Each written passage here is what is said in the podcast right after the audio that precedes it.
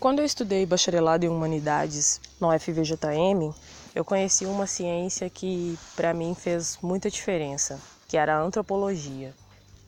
Pessoalmente, a antropologia me ajudou a compreender melhor as pessoas, a sociedade, essa relação entre passado, presente e futuro e como as coisas não são simplesmente postas e nós, também de modo simples, acatamos ou aceitamos.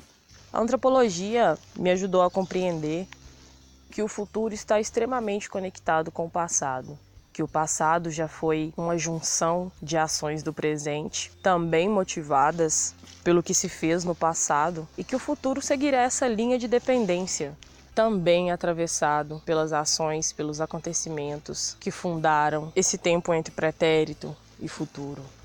A antropologia me ajudou a ter respostas sobre muitos questionamentos que eu fazia sobre a organização do mundo, da sociedade. Eu sempre fui uma criança questionadora. Sempre fui uma criança que eu não aceitava as coisas como elas apareciam para mim que deveriam ser. Eu nunca entendi por que a minha avó, por exemplo, não gostava que eu jogasse futebol na rua com os meninos. Eu nunca entendi por que eu gostar de brincar de arco e flecha ou soltar pipa era algo proibido e que me deixaria de castigo. Eu nunca entendi porque numa família que tinha um irmão e uma irmã, a irmã tinha que fazer mais tarefas de casa enquanto o irmão podia ficar o dia inteiro sem fazer nada. Eu nunca entendia essas coisas. Eu nunca entendia porque os meus bilhetinhos que a escola mandava para os alunos tinham senhores pais, mas nas reuniões a maioria das pessoas presentes eram mães. Também nunca entendia porque quando eu ia para o hospital, porque eu fui uma uma criança que sofreu de asma, então sempre tinha que ir para o hospital. E a maioria das pessoas que estavam com os filhos também eram as mães. Eu nunca entendia por que a minha mãe fazia mais tarefas de casa do que o meu pai, por que eu fazia mais que o meu irmão. Eu nunca entendia na escola por que separavam os meninos para jogar futebol e as meninas jogarem vôlei. Porque afinal de contas eu também deveria ter o direito de poder fazer aquelas coisas e qualquer coisa que eu gostasse de fazer. Por que nos era proibido a experiência de experimentar? Por que nos era proibida a experiência de vivenciar aquilo que se desejava? E por que nos impunham tantas coisas tediosas? Por que nos impunham tantas coisas? Por que nos impunham, na verdade, que não poderíamos fazer? Eu sempre fui uma criança questionadora. E talvez eu tenha me tornado uma adulta questionadora de algo que eu já nasci para ser.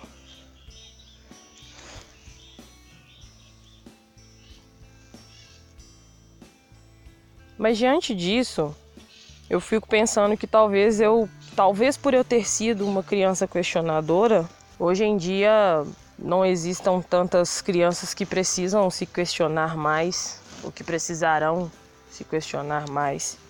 E esse era o tema central que eu gostaria de discutir nessa conversa de hoje, a influência entre as gerações. O que eu estou contribuindo para que a próxima geração não tenha que lutar por esse direito? Como eu contribuo para que as próximas gerações não sofram de males que a minha geração sofreu? Esse pensamento surgiu de uma percepção que eu tive sobre as minhas amigas que estavam se tornando mães, sobre como a gente não consegue vislumbrar no presente com tanta assertividade quem vai ou não se tornar mãe. Eu não sei vocês, mas com as minhas amigas a gente sempre discutia isso. Quem será que ia ser mãe primeiro? Como seriam nossos filhos? O que nossos filhos iam fazer? E me dá um alento no coração ver essas mães que são minhas amigas, com as suas filhas e com seus filhos, porque eu vejo que eu sou da geração dessas mães que também questionaram, que também não aceitaram imposições, que também perguntavam para a sociedade, para o sistema estabelecido, o porquê que nós não poderíamos fazer algo, agir de tal forma, vivenciar determinada experiência, viver a sua pluralidade. Me dá um alento no coração, principalmente, porque às vezes é difícil conversar com essas pessoas da nossa geração.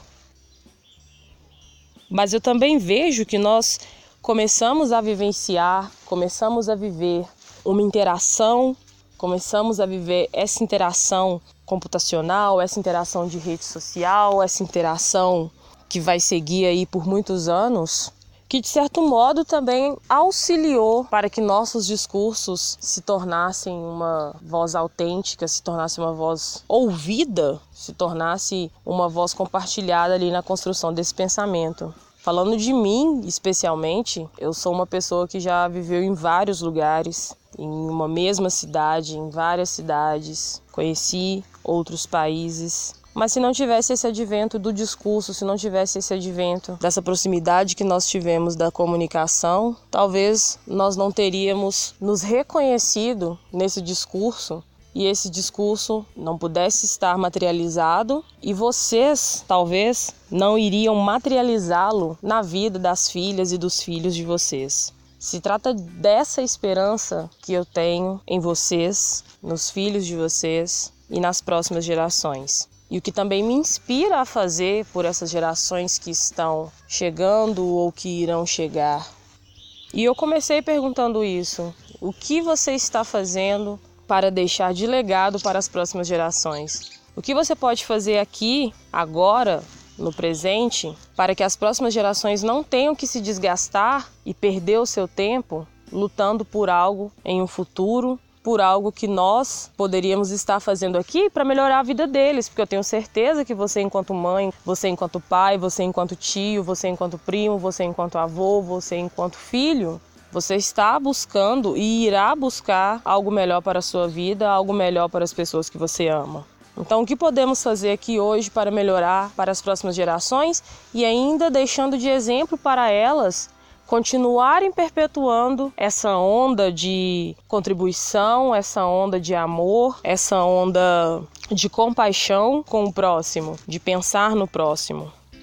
Porque às vezes eu sei que a gente tem uma preguiça, um medo de se mover, porque a gente pensa, não, as coisas estão pré-estabelecidas, as pessoas são assim, elas não vão mudar. Mas você vai querer que o seu filho tenha uma outra visão, um outro pensamento, ou que o seu filho continue perpetuando essa estrutura que nos está estatizando enquanto fomentadores do nosso próprio caminho, fomentadores de um futuro melhor como estamos distribuindo essa responsabilidade, essa responsabilidade com a vida, essa responsabilidade com a sociedade. O que você está fazendo pelas próximas gerações? Porque se nessa a gente está com esse medo, a gente está com essa preguiça, a gente está com essa falta de esperança, vamos fazer então para as próximas para que as próximas não percam, porque olha só, eu estou com 28 anos, eu imagino que a faixa etária de vocês também seja de adolescência para a adultez, ou possa ser também dirigida à terceira idade. Tomara que esse discurso alcance o maior número de pessoas possíveis.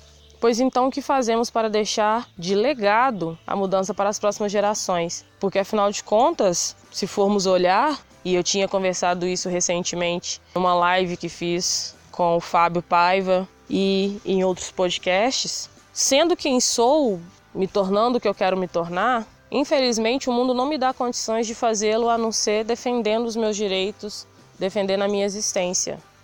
Não tem um minuto da minha vida que eu consiga ser exatamente quem eu sou sem eu ter que defender e sem eu passar por alguma interpelação, sem eu passar sobre algum questionamento, sobre alguma violência das pessoas frente a mim, questionando e impondo que eu devo ser outra coisa, que eu devo fazer outra coisa, que eu devo me portar de outra forma, que eu devo me vestir de outra forma, que eu devo falar de outra forma, que eu devo ser de outra cor, que eu devo possuir outra coisa, que eu devo amar outra pessoa, que eu devo transar com outra pessoa, não com a pessoa que eu quero transar, que eu devo transar com as pessoas que elas querem que eu transe, que eu devo casar com as pessoas que elas querem que eu case, eu tenho que amar quem elas querem que eu amo, não quem eu quero amar.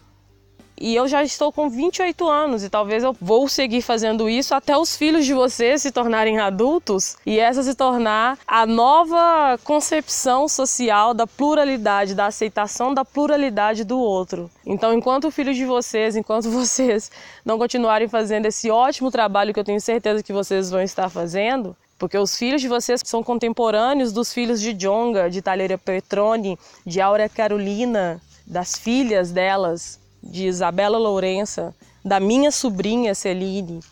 Os filhos de vocês são dessa geração que nós temos a responsabilidade perante eles, nós seremos professores deles. Nós seremos as pessoas que vão atendê-los. Nós seremos as pessoas que irão ajudá-los nos hospitais, ajudá-los na escola, na profissão. Nós seremos os chefes deles. Claro, vendo essa questão de geração, de tempo, de onde que as pessoas da minha idade ou mais velhas que eu estão hoje em dia e que lugares que elas ocupam e o tipo de pessoas que elas trabalharão ali com elas, ensinarão, ajudarão, atenderão, serão os filhos de vocês. Então nós temos responsabilidades e nós conviveremos e daremos exemplos todos os dias para essa geração. Eu não quero que a minha sobrinha perca 28 anos da vida dela só para ela ensinar as pessoas que ela quer amar quem ela quiser amar. Eu não quero que as filhas de vocês passem por experiências aos 11 anos de idade com homens que não respeitam o corpo das mulheres. Eu não quero que os filhos de vocês deixem de se tornar grandes jogadores de vôlei porque existe uma concepção social depreciativa em cima de homens que jogam vôlei, de mulheres que jogam futebol. É tão ridículo, é tão ridículo. É como se você fosse uma árvore, porque eu estou cercada de árvores e eu vou mostrar isso para vocês. É como se eu fosse uma árvore, mas eu não posso ser uma árvore que eu cresça galhos pro lado esquerdo, eu só tenho que crescer galhos pro lado direito. É como se você possuísse um tom de verde em suas folhas, mas que para você continuar sendo uma árvore aceita, você deve ter apenas o tom de verde que eu gosto. Eu estou falando sobre pluralidade e é muito importante que todas as pessoas pesquisem sobre falsa simetria em tudo que a gente fala, porque aqui eu faço uma defesa da vida que está sendo atacada, da vida que está sendo impedida de ser impedida de estar, impedida de viver por outra vida que acha que é melhor que a sua. Eu estou fazendo a defesa dessa vida, da vida que está sendo atacada. É muito importante que esse discurso tenha direcionamento daquilo que ele está sendo divulgado. Então é isso. É sobre responsabilidades, é sobre legado, é sobre esperança, é sobre sentir que ainda depende de mim para que o futuro seja melhor.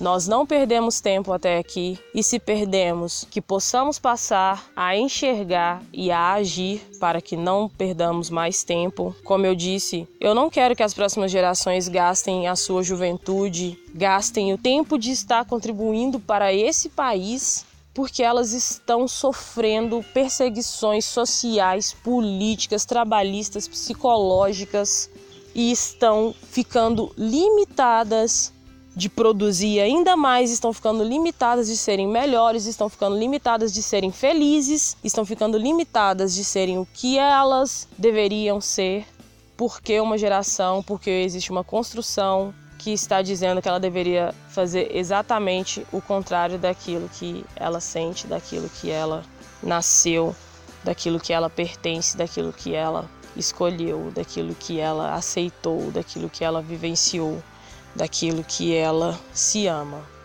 Eu não quero que as próximas gerações percam tanto tempo e, e percam tanta juventude como a nossa está perdendo. E ainda depende de nós. Nós estaremos educando, nós estaremos dando exemplo, nós estaremos mostrando a vivência para essas próximas gerações. Então ainda depende de nós. Ainda depende de nós. Façamos. Até já.